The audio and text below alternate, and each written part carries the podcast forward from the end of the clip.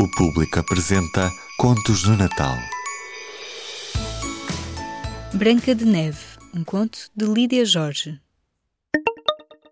Este podcast tem o apoio do Lidl, onde era uma vez um bacalhau e já agora um bife de avestruz, vieiras do Pacífico, parmigiano 30 meses de cura, rissóis de camarão com trufas, massa panzerota. Haverá por acaso maior felicidade do que uma pessoa cumprir os seus próprios objetivos e ter a consciência disso? Não, não há. Sobretudo se apenas conta 35 anos de idade e já se iniciou uma carreira de gerente bancária. Sobretudo se a jovem gerente, ao proceder ao último balanço, verifica que alcançou os volumes de crédito previstos. Era isso precisamente o que Maria da Graça constatava ao encerrar a última pasta daquele fim de dia de infatigável trabalho. Para lá do vidro, o relógio do grande hall marcava as horas e as duas agulhas rodando pareciam falar da harmonia do mundo. Oito horas. A harmonia sobressaía do rosto do relógio em face dos números exarados na primeira folha da última pasta. Dentro do gabinete fazia um frio quase intenso. O chão de mármore parecia de gelo. O ar-condicionado havia sido desligado o sistema informático havia sido libertado apenas para ela, visitante solitária das instalações do banco naquele dia feriado antes de vários feriados. De véspera, todos se tinham despedido, mas ela tinha continuado ali encerrada a cumprir a tarefa que a levaria a atingir o objetivo previsto. Por aquecimento, apenas o café que saía da máquina e o casacão castanho de cachemira. Tinha passado o dia enrolada nele e no silêncio ameaçador que um recinto habitado por demasiada gente engendra quando despovoado. Não fazia mal, ali estava, embrulhada, cansada, satisfeita a terminar a tarefa. Durante toda a tarde, tinha satisfeito em telefonemas para clientes que viajavam para longe, para outros que já se encontravam em instâncias distantes, pessoas a fugirem da cidade, a procurarem repousos de sonho, locais iluminados por estrelas e velas. E ela tinha-os alcançado, atingido, marcado encontros para dali a cinco dias, assegurando assim os movimentos de crédito que lhe permitiriam ultrapassar os objetivos previstos. Apenas um deles, cuja voz parecia emergir de algum lugar imóvel, lhe tinha perguntado: Ouça lá, num dia destes, o que a faz mover? E ela tinha-lhe pedido desculpa, desligando em seguida. Conhecia-o. Era um cliente rebelde, uma dessas criaturas amargas com o mundo. Sobre a secretária, Ainda ela tinha o cartão que ele lhe havia deixado, agarrado a uma garrafa de champanhe. O cartão representava um infalível Jesus de olhos azuis, sorridente, como se tivesse nascido com três anos de idade, de mãos no ar e joelhinhos dobrados. De qualquer modo, um Jesus, uma imagem dessas sob as quais as pessoas equilibradas costumam escrever apenas Boas Festas, Feliz Natal. Mas ele, o cliente rebelde, como se fosse insensível, tinha escrito em letra geométrica trancada própria dos severos e agastados. Em que altura a criança troca a moeda de ouro da inocência pela agulha da perversidade? Silva Dias. Assim mesmo, sem mais nem menos, como se espalhar a suspeita sobre os seres humanos fosse a sua prenda de Natal. Pois o que queria o engenheiro Silva Dias dizer com aquele arrazoado? Que o Cristo de joelhinhos levantados ainda mantinha a moeda de ouro? Que estava destinado a perdê-la como qualquer humano? E que todo o homem, por conseguinte, era perverso porque não havia outra saída possível para a sua natureza? Também Cristo? À exceção de Cristo? Não, não tinha continuado o telefonema. Face ao enigma das palavras, Maria da Graça sentia que era um descanso lidar com a lógica dos números. Crédito, não crédito, lucro, não lucro. Tinha desligado. E agora, ao sair para o frio móvel da rua, não queria pensar mais nesse cliente bárbaro. As armações elétricas ofereciam uma floresta de luzes e brilhos, como no incêndio brando onde se caldeassem em uníssono as boas intenções da vida. Estrelas e sinos feitos de lâmpadas acesas falavam-lhe na urgência em que estava. Ainda tinha que passar pela pastelaria para arrecadar uma torta, ainda tinha que tomar um táxi para ir buscar o carro que havia deixado lubrificar. Ainda, ainda, e eram quase nove horas. Já com a caixa na mão, Maria da Graça encerrou-se por completo dentro do longo casaco de cachemira e avançou avenida fora. Sim, a Avenida Estados Unidos da América, longa e larga, um corte de nascente a poente sobre uma elevação considerável. Essa não suportava enfeites a não ser os que sobejavam de uma ou outra árvore alucinada piscando no interior dos pátios. Os prédios altos, as duas margens da via bem afastadas entre as quais um rio de trânsito passava, não o permitiam. Naquela noite, o vento que soprava do Atlântico batia ali, a pleno galope, como se fosse feito de facas. No clima ameno de Lisboa, onde nada de grandioso acontece, para aquela ocasião soprava um vento assim. Túneis na avenida, jardins intercalares intermináveis, papéis e pedaços de pinheiro levantados no ar. Por perto não passava um táxi. Então iria descer. Iria descer acompanhando o movimento do trânsito para poder chamar um carro livre assim que surgisse. Entretanto, como avançava rente às paredes, nem se importava. Fazia-lhe bem caminhar depois de um dia de contínuo trabalho. Fazia-lhe bem respirar aquela aragem. O mundo leve, as abas de casaco quente a protegerem-lhe o corpo, a baloiçarem no andamento. Via-se nos vidros da porta o desenho do casaco amplo a voar, os espelhos correndo paralelos à marcha. Espelhos ocasionais pelos passeios da avenida abaixo. Ao largo, de momento para momento, a situação mudava. Agora, já pouca gente na rua, já poucos carros, nenhum táxi. Não fazia mal. Maria da Graça sentia-se levada pelas abas do casaco e pelo conforto do seu cumprimento pessoal. Nem sentia nada de concentrada aqui na sua marcha. A certa altura, porém, sentiu. Era uma espécie de presença, o cheiro de um outro, um bafo atrás. O fumo de um cigarro? Sobressaltou-se. Não tinha que sobressaltar. Virou-se e apenas dois garotos caminhavam com ela passeio abaixo. Dois garotos, pensou. Os dois garotos tinham parado. Ela havia recomeçado a andar. Teriam tido medo dela e por isso teriam parado? Sim, eram apenas dois garotos em sapatos de ténis descendo a avenida abaixo na mesma direção. Não importava. No dia 30 de dezembro, quando houvesse a última reunião do ano, ela, a gerente, teria atingido todos os objetivos. Teria ultrapassado o que se havia proposto. Leve, leve, saco na mão e torta ao peito, a presença atrás, então virou-se e percebeu que os garotos caminhavam mesmo no seu encalce, e não eram dois, mas três. Um deles, o mais próximo, mostrou a boca onde luziam na frente dois dentes adultos a despontar.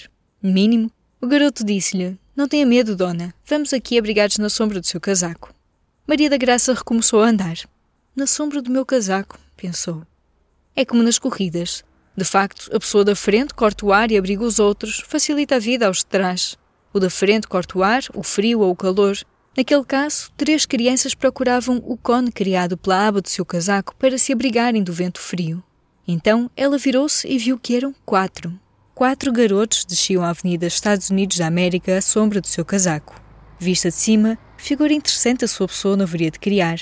Ela a andar com quatro putos pequenos a seguirem-na para se abrigarem. A imaginar-se fora de si e a ver-se seguida por quatro crianças mínimas, encheu-se de ternura pela vida pelo calendário litúrgico, pelos meninos que a seguiam.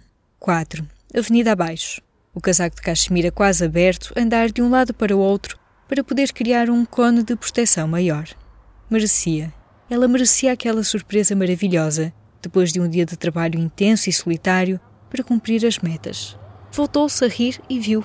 O garoto com dentes nascentes, demasiado largos e demasiado curtos, continuava a ser o primeiro. Os outros três caminhavam atrás. Para onde vocês vão?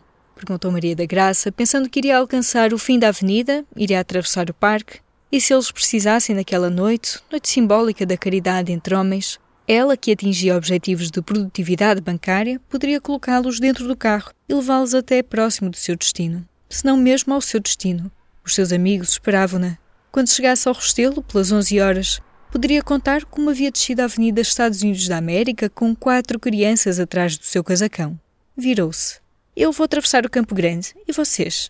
Intimidados, eles não diziam nada. Só seguiam, pouco enroupados, as mãos debaixo dos sovacos, os cotovelos rente ao corpo. O da frente a rir desabridamente, parando quando ela parava. Cada vez o trânsito rareava mais. Os táxis passavam ao centro da avenida, longínquos, os sinais desligados a recolherem para qualquer lugar como animais para o amalho. Maria da Graça pensou: Vou atravessar por aqui, talvez eles venham atrás. Vamos fazer companhia uns aos outros. Se eles não viessem comigo, eu não viria por aqui.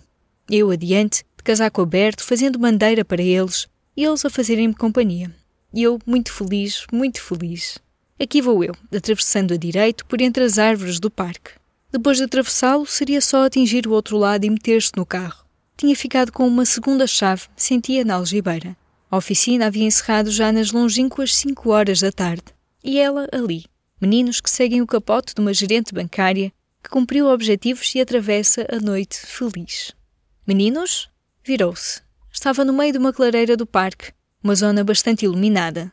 Atrás dela não caminhavam apenas quatro meninos, caminhavam mais, embora a fila compacta não permitisse contá-los. Seria difícil, até porque Maria da Graça continuou em frente, entrou numa zona de sombra e teve a certeza de que eram muitos mais. Eles tinham-na cercado. Não, não lhe faziam mal. Estavam só à volta dela e caminhavam agora abertamente ao seu lado, a rirem para ela como se fossem a sua guarda pretoriana. O maior entre eles já deveria fazer a barba, mas mesmo assim era baixo, dava-lhe pelo ombro. O dos dentes nascentes era mesmo mínimo, os outros mínimos também. Ela tinha parado, tinha levantado a caixa da torta à altura do peito. Ei, ei, disse ela, sem saber muito bem o que dizer, sentindo-os demasiado próximo. Tão próximos que lhe levantavam as roupas, metiam as mãos pequenas por debaixo do casaco, atingiam-lhe o cós da saia. Para se proteger, Maria da Graça tinha largado a caixa da torta ao debruçar-se para o chão a fim de alcançá-la e de se recompor, sucedeu que as crianças mínimas, precisamente, lhe puxaram violentamente o saco, atirando-a por terra. E contudo, era tudo silencioso, rápido, como num sonho. Não faziam ruído. Ela tinha-se precipitado para o saco, mas eles afastavam-se, agitando, procurando dentro dele a parte que lhes interessava. Ei, ei! continuava ela a dizer em voz baixa, incrédula. Ei, rapazes! Eram seis à volta do saco e da carteira entornada na relva. O chefe, o atarracado, olhava em volta, assegurava-se que os carros passavam apenas a dez metros de distância. Eram sete. O chefe, esse mesmo, escolhia o conteúdo na relva. Levavam o que levavam. Lá dentro, Maria da Graça sabia ter apenas uns brincos, uma caneta de aparo de prata e restantes objetos pessoais. E a carteira com cartões e dinheiro. Ei, ei! Por favor, as minhas fotografias, a fotografia da minha mãe e do meu pai. Ei, ei! Maria da Graça estava sentada no chão e não sentia dureza nenhuma. Era como se ainda estivesse em pé e levasse várias crianças acolhidas na sombra da sua saia. Mas não, a verdade era outra. Em que altura a criança troca a moeda de ouro da inocência? Em que altura? Sempre troca? Totalmente troca? Ela gritou: Seus espelhos malvados! Aqui! As fotografias! O vento ali na abrigada plana do parque não se fazia sentir. Dava para ver tudo claro, enquanto escondidos na sombra das árvores entre si, os miúdos lutavam. Um novelo de miúdos à volta de um saco.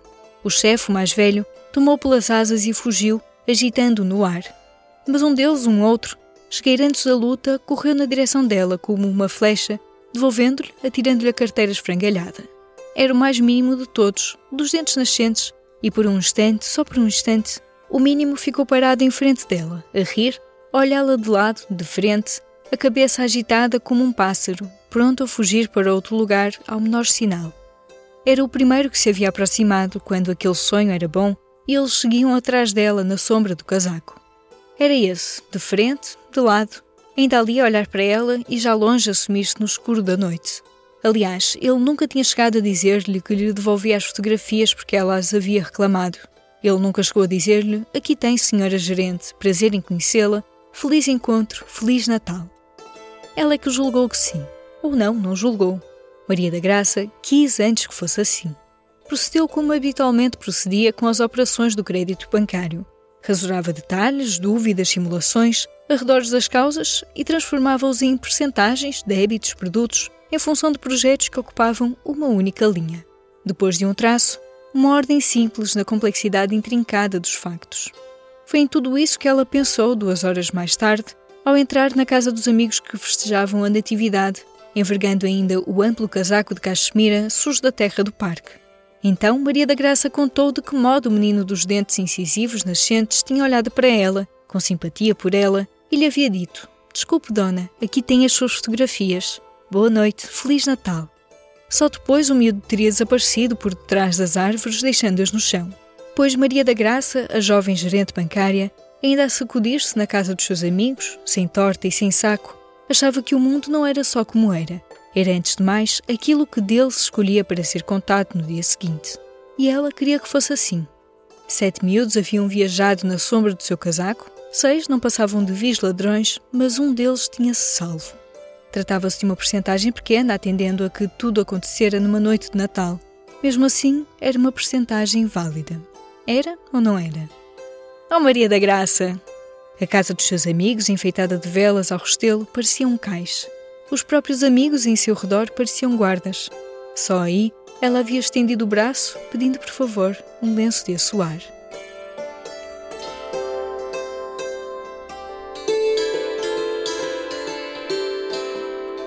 Branca de Neve, um conto de Lídia Jorge.